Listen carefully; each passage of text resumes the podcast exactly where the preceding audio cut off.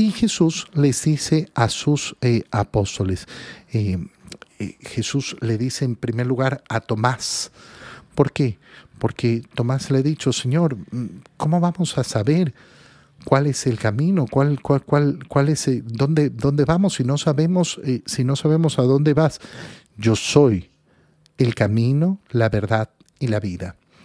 Estas palabras que las conocemos bien son sumamente importantes que las entendamos. ¿Por qué? Porque el Señor está refiriéndose de un modo personal a estas tres realidades que parecen no ser personales. Cuando digo personal, digo una persona.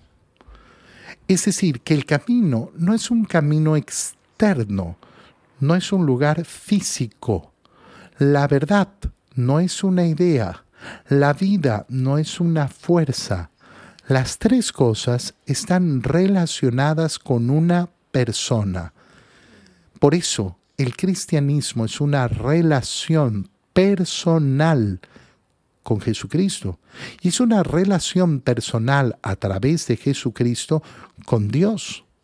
Yo no me relaciono con un ser indeterminado. Yo no me relaciono con una fuerza. Yo no me relaciono con una energía. Yo me relaciono con Dios, que es un ser personal, Padre, Hijo y Espíritu Santo. Cuando no tenemos este criterio claro, entonces podemos escuchar al mundo hoy en día decir, ah, sí, el ser superior.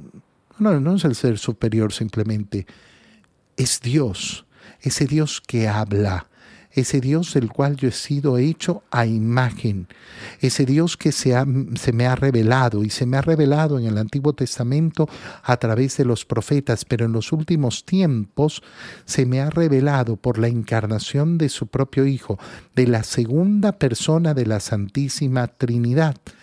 Se ha hecho hombre y ha hablado con lengua de hombre hablado con palabras que podemos entender para establecer una relación con Él, una relación personal. No tienes que buscar el camino en un lugar. Yo, yo soy el camino. Yo. Por tanto, es a través de mí que caminas. No tienes que ir a buscar la verdad a no sé dónde y por aquí por allá. Yo, yo soy la verdad de modo personal. No tienes que ir a buscar la vida en una fantasía. Yo, yo soy la vida. Nadie va al Padre si no es por mí. Jesucristo es el mediador entre Dios y los hombres, el único mediador, el gran mediador, el pontífice máximo, es decir, el puente. Si ustedes me conocen a mí, conocen también a mi Padre. Y ya desde ahora lo conocen y lo han visto.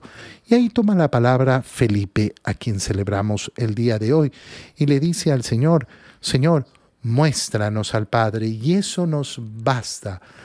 Claro, es el deseo profundo del corazón creyente. ¿Qué quiere hacer el corazón creyente? Ver a Dios, ver a Dios, muéstranos al Padre.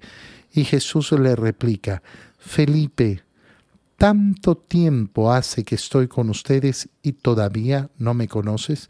Fíjate cómo esa idea de la relación personal se pone de manifiesto y de una manera tan profunda.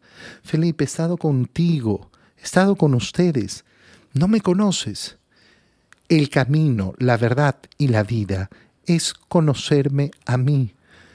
¿Cómo se conoce a una persona?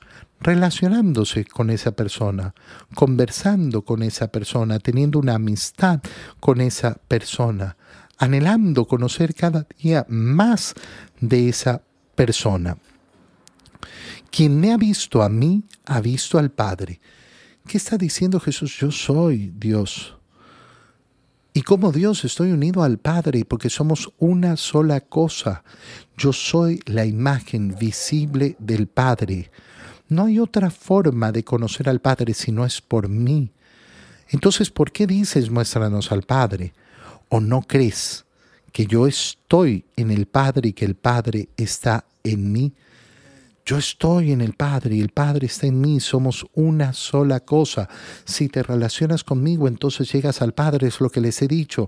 Yo soy el camino, yo soy la verdad, yo soy la vida. Y el que avanza por mí, el que se relaciona con mí, conmigo, entonces conoce al Padre.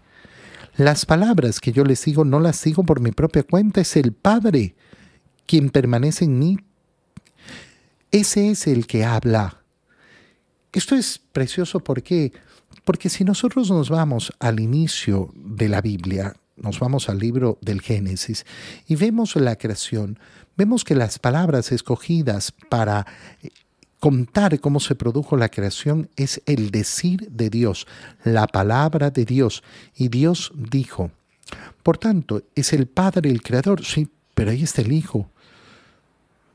Sí, sí, es el Padre, el Creador, sí, pero en, el Hijo, por el Hijo, en el Espíritu Santo. Lo que pasa es que en ese momento no conocemos esa revelación preciosa, bellísima, de que Dios es trino, Padre, Hijo y Espíritu Santo. Por tanto, las palabras que yo les digo son las palabras del Padre. Yo soy el verbo de Dios. Por eso es que entendemos cómo eh, San Juan ha iniciado su evangelio justamente con estas palabras. El verbo, el verbo estaba junto a Dios y el verbo era Dios, la palabra de Dios. La palabra es esa segunda persona.